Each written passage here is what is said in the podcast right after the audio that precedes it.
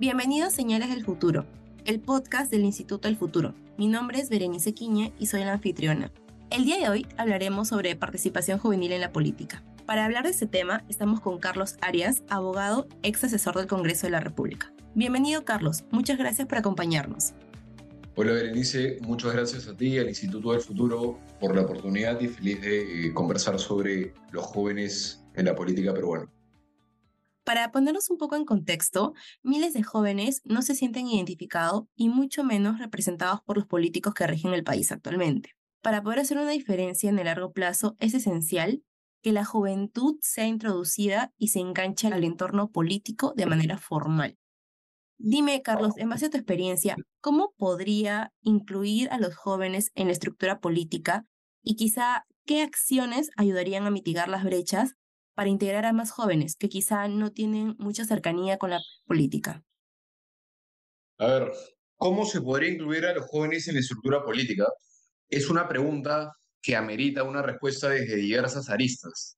Aristas como educación, aristas como políticas públicas, aristas como trabajo desde el Congreso de la República en cuanto a a leyes que favorezcan o que incentiven la participación de jóvenes en política.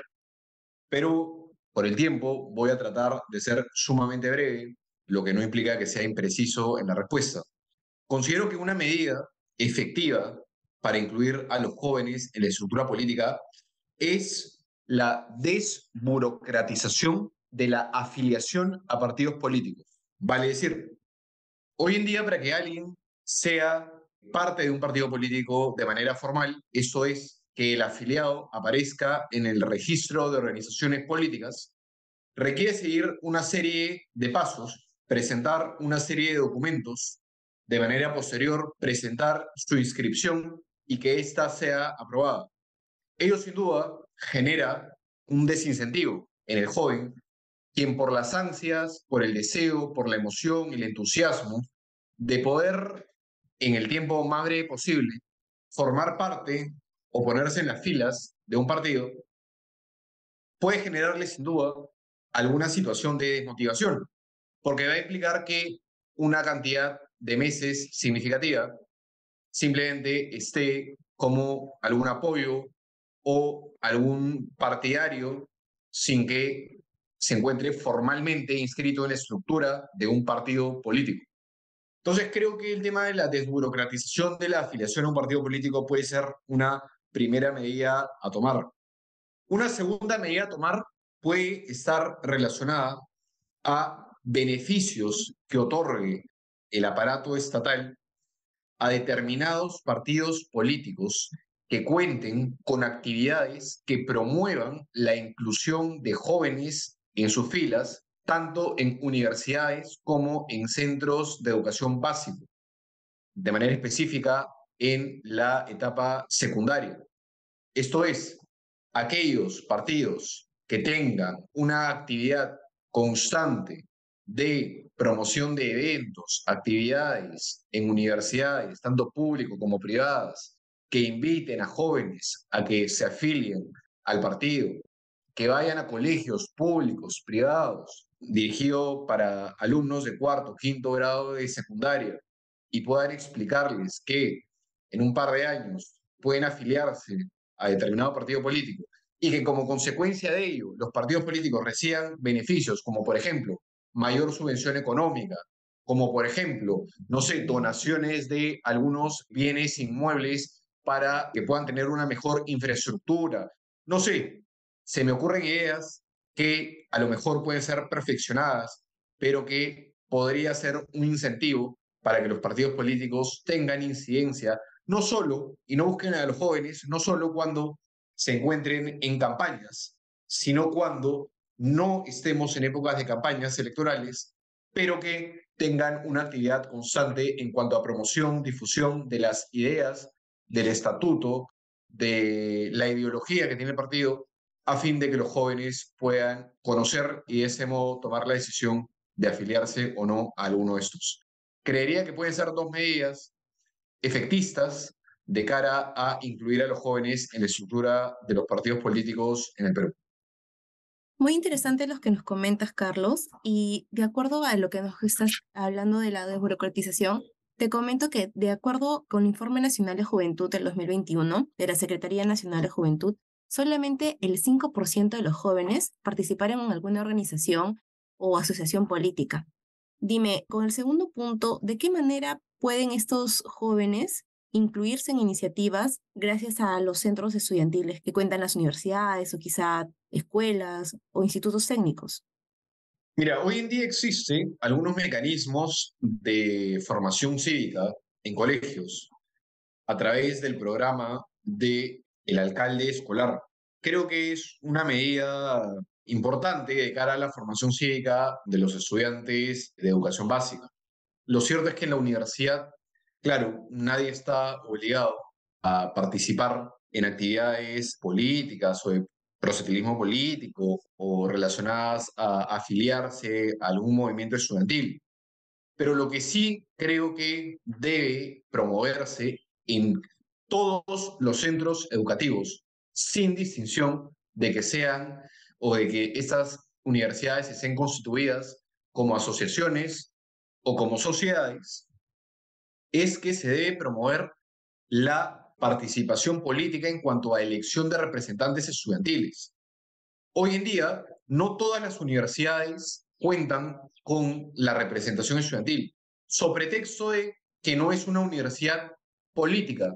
Y política, el término política, lo pongo entre comillas, porque resulta un tanto curioso, por decirlo menos, que existan universidades hoy en día, en pleno siglo XXIII, que se opongan a que sus estudiantes tengan, promuevan o participen actividades políticas y que como consecuencia de ello se prohíba elecciones para que los propios alumnos tengan la libertad de elegir a sus representantes estudiantiles y que estos sean los canales de comunicación entre autoridad y alumno.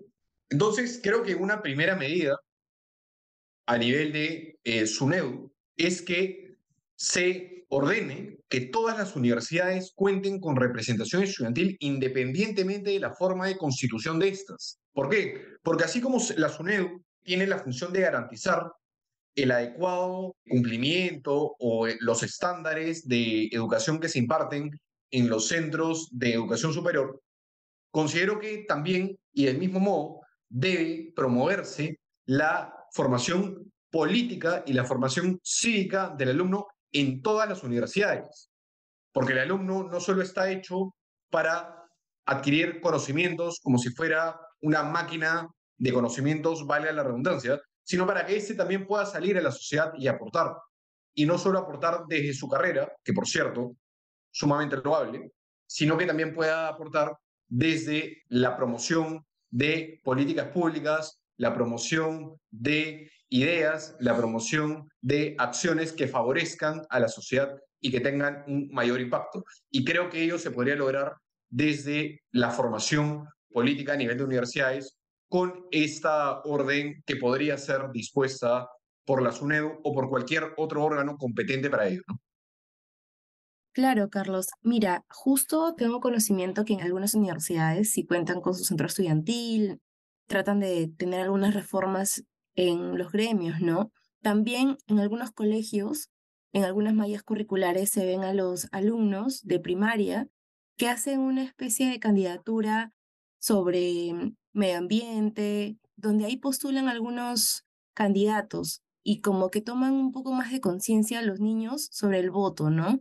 Porque hoy en día es lo que está pasando, ¿no? Que hay muchas personas que no votan conscientemente y es por ello que no se sienten identificados. Ahora, con respecto a la conciencia en esos jóvenes y los niños que, están, que son el futuro del país, ¿cómo considerarías que sería la política en un 2030 influida ya por los jóvenes? Es decir, que los jóvenes estén más integrados a la política, a la toma de decisión, en poderes.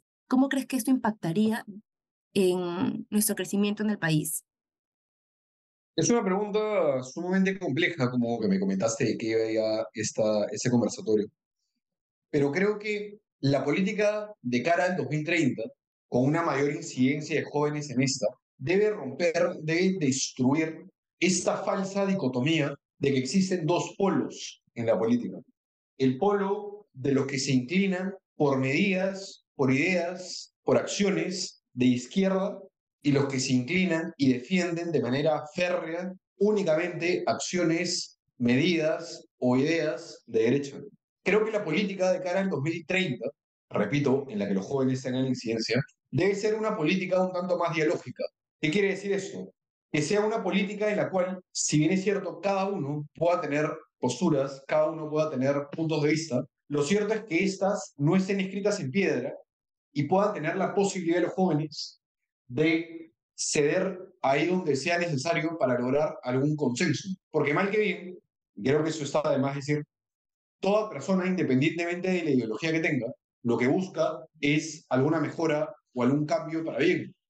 Dudo mucho, y espero no equivocarme, que alguna persona con alguna ideología de izquierda busque el mal o busque socavar la economía, busque socavar el escenario político, el escenario social del país.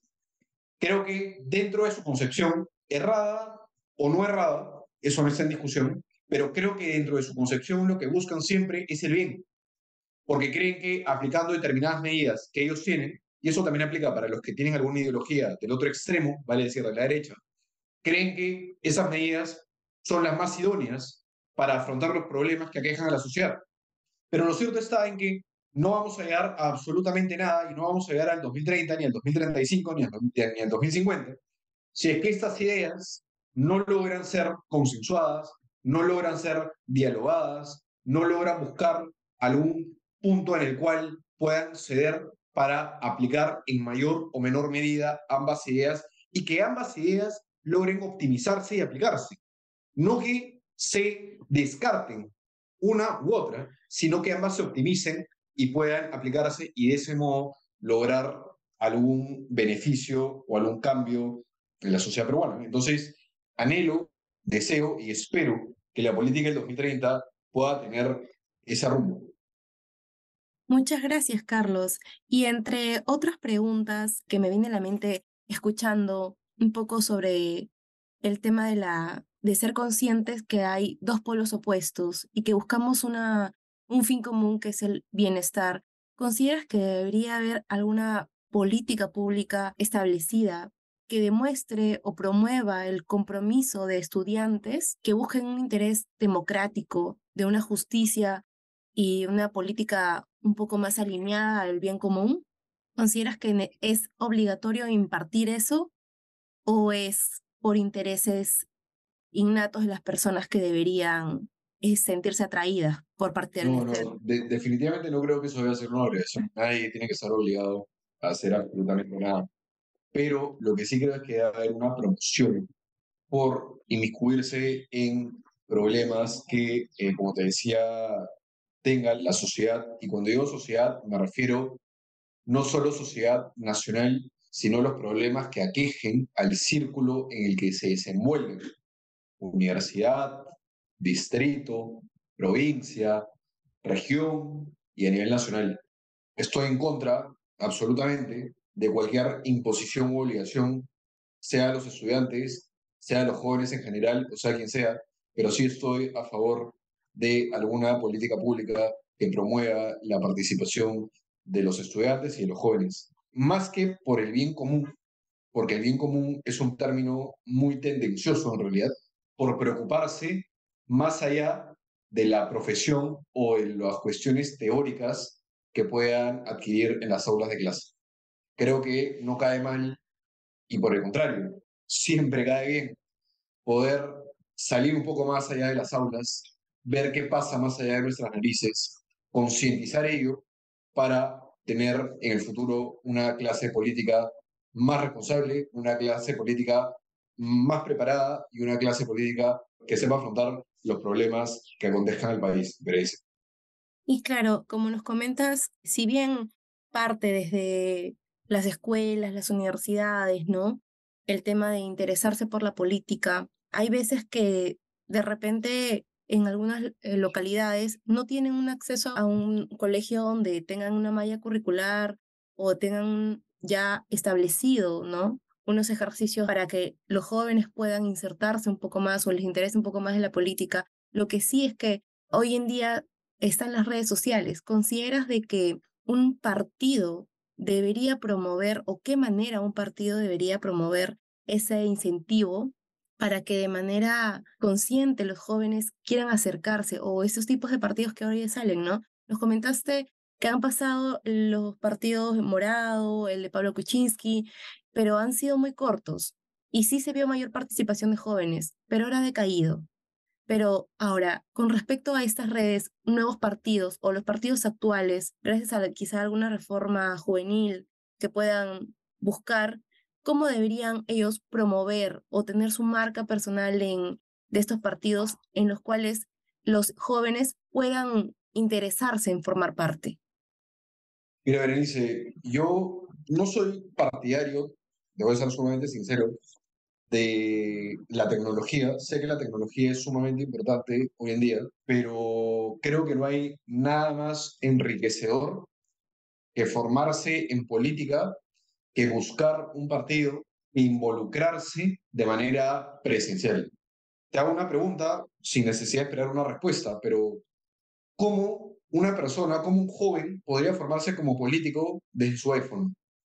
¿Cómo un joven podría involucrarse en política desde su laptop? Eso podrá ser, o esos jóvenes podrán ser comentaristas de escritorio, esos jóvenes podrán ser opinólogos políticos, esos jóvenes podrán ser, llámale y ponle el título que quieras. Pero lo cierto es que creo que los partidos políticos deben volver a algunas tradiciones que han dado fruto y que creo que hoy en día también dan fruto. Con eso no quiero decir de que se supriman las redes sociales, de que votemos al tacho la tecnología, no. Utilicemos la tecnología sí, pero para cosas puntuales, para difusión de eventos, para algunos webinars que puedan tener algún alcance nacional y que resulte imposible poder congregarlos a todos en, una sola, en un solo ambiente, en, un solo, en una sola región, no sé. Para eso, probablemente. Pero para la formación política, nadie aprende algo de manera correcta, concreta, en mi opinión, por redes. Te pongo un simple ejemplo. Yo ingreso a las filas del ejército y asisto a mis clases del ejército por computadora. El capitán o coronel me va a enseñar cómo usar un rifle por Zoom, por Google Meet. Voy a aprender a disparar de manera correcta por videollamada. Evidentemente no. Creo que lo mismo pasa en política. Exactamente lo mismo. Creo que un político no se puede formar en redes, sino que se debe recurrir a algunas actividades, algunas tradiciones, a algunas maneras en las que antiguamente los partidos políticos usaban algunas medidas para formar a jóvenes políticos, pero formarlos de verdad, no formarlos para que sean, para que sean unos politiqueros, sino para que realmente puedan representar eh, mañana más tarde al país. Comparto el pensamiento que tienes porque se busca una participación activa, ¿no? Donde las experiencias o las enseñanzas sean aprovechadas y se pueda tener un retorno, ¿no? Positivo también. Muchas gracias, Carlos. Eh, invitarte a ti y a los oyentes a estar atentos a nuestras redes porque pronto estaremos lanzando un paper sobre el futuro de la juventud. Muchas gracias. Gracias a ti, Berenice. Y gracias nuevamente al Instituto del Futuro. Un abrazo.